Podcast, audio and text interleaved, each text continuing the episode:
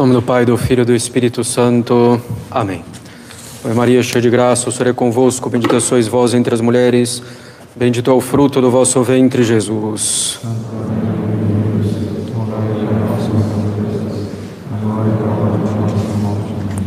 Podem sentar-se. Bom, gostaria de pedir bom, orações pelo nosso apostolado. Lembrando, na terça-feira é a festa da nossa padroeira, Nossa Senhora das Dores, no dia 15 de setembro. Aproveito também a ocasião para pedir as orações de todos, pela alma do senhor Luiz Henrique, pai do candidato Pedro, que está aqui ao meu lado, falecido ontem. Então, rezar pelo repouso da alma dele e pelo conforto da família. Peço também orações pelo casal Tiago e Carol, que perdeu o bebê no final da gravidez, há alguns dias do parto somente. E também aproveitar a ocasião, amanhã é aniversário do padre Pascotto, então pedir as orações de todos por ele igualmente. Caros católicos, retomamos o tema da confiança de que tratamos no domingo passado. E nós vimos, nós vimos dois principais obstáculos com relação à confiança que devemos ter em Deus. Vimos que um desses obstáculos é o medo que podemos ter de nosso Senhor, de Deus, todo o contrário daquilo que nosso Senhor pede de nós. A última coisa que ele quer que tenhamos é medo dele, um medo servil, um medo que nos afasta dele. O outro obstáculo de que falamos é a falta de fé, não simplesmente não acreditar nas verdades reveladas por Deus, mas a falta de uma fé viva, de procurar enxergar efetivamente as coisas como Deus enxerga, com espírito verdadeiramente sobrenatural em tudo. Gostaria de falar hoje de um terceiro obstáculo e talvez o maior obstáculo para a confiança que devemos ter em Deus. É o entendimento errado da confiança e dos frutos da confiança. Efetivamente, um grande obstáculo para termos essa confiança, progredirmos nela e, consequentemente, em toda a nossa vida espiritual, esse grande obstáculo é o fato de entendermos errado o que é a confiança. Quando falamos que devemos ter confiança, pensamos: se eu tiver confiança, tudo dará certo para mim. Na vida familiar, profissional, avançarei tranquilamente na vida espiritual, mal vou sentir as cruzes, pois confiarei em Deus. Talvez, especulativamente, intelectualmente, a gente saiba que não é bem assim, mas na prática nos comportamos assim e criamos essa expectativa.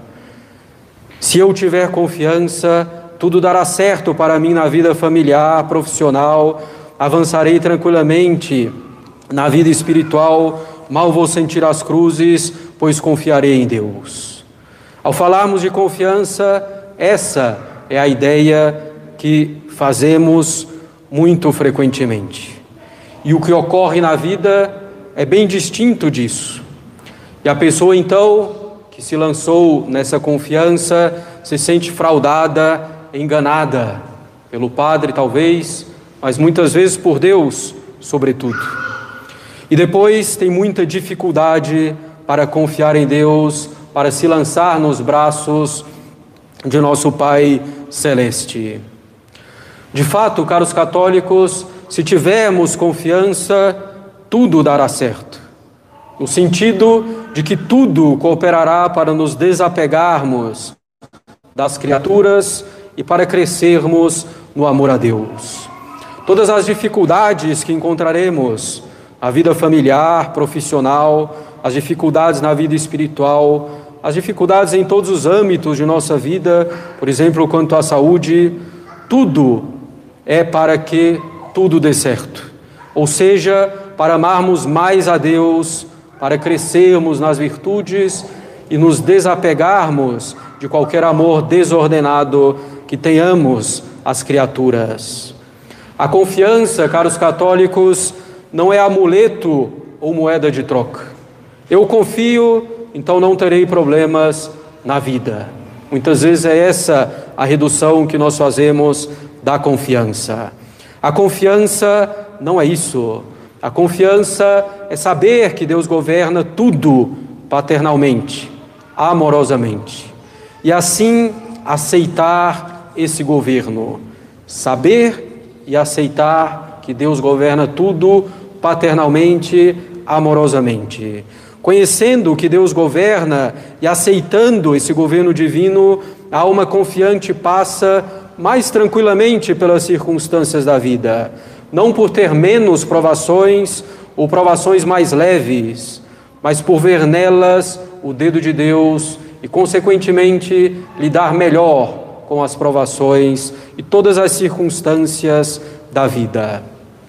Submetendo-se ao governo de Deus, a alma confiante avança rápido para Deus, progride efetivamente e vai alcançando bens cada vez maiores na ordem da graça, como que roubando essas graças, esses bens espirituais de Deus, como dissemos no sermão do domingo passado.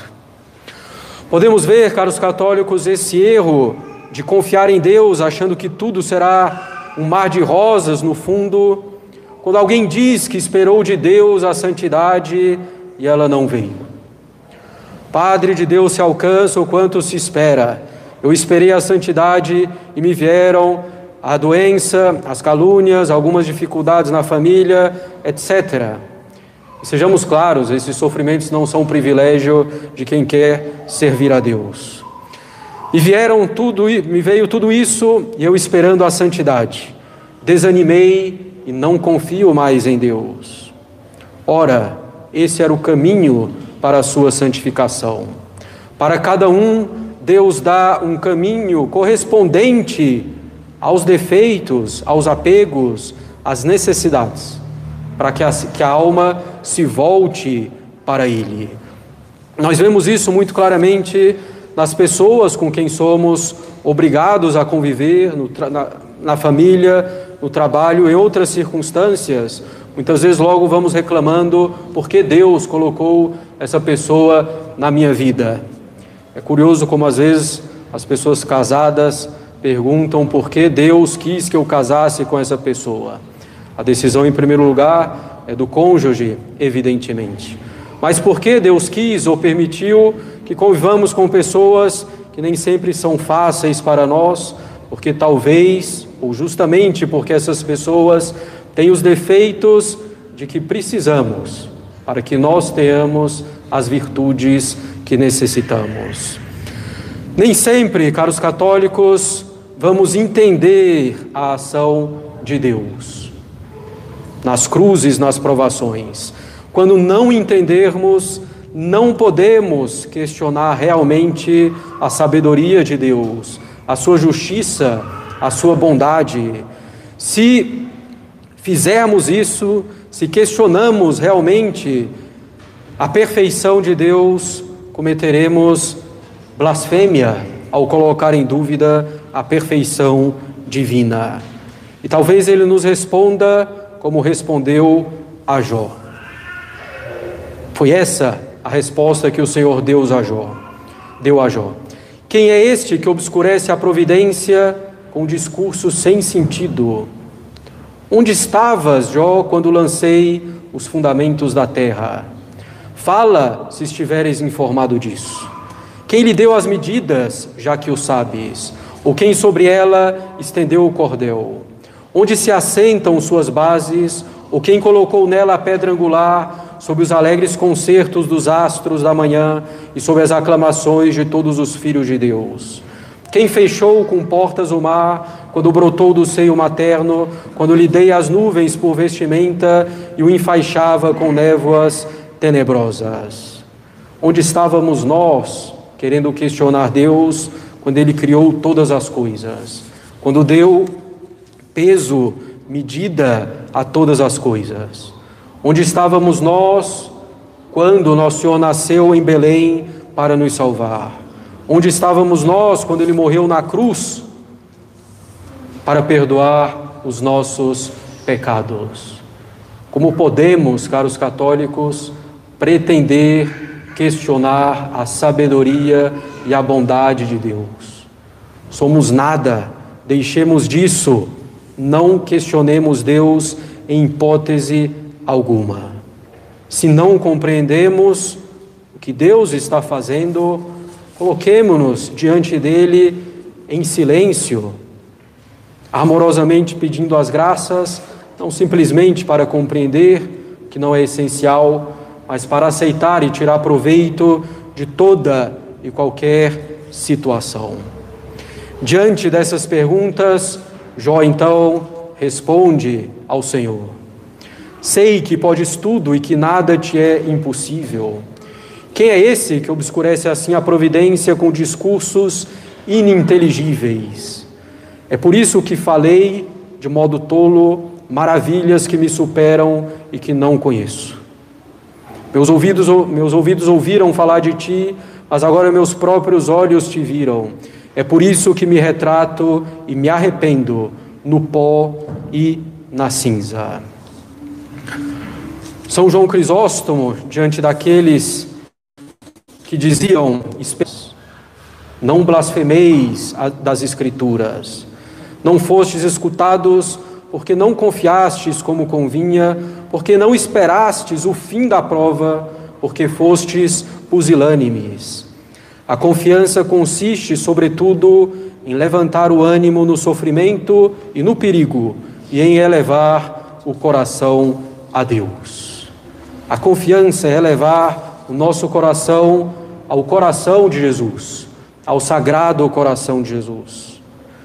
Cada um aqui tem ou ainda terá em breve o Sagrado Coração de Jesus entronizado em sua casa.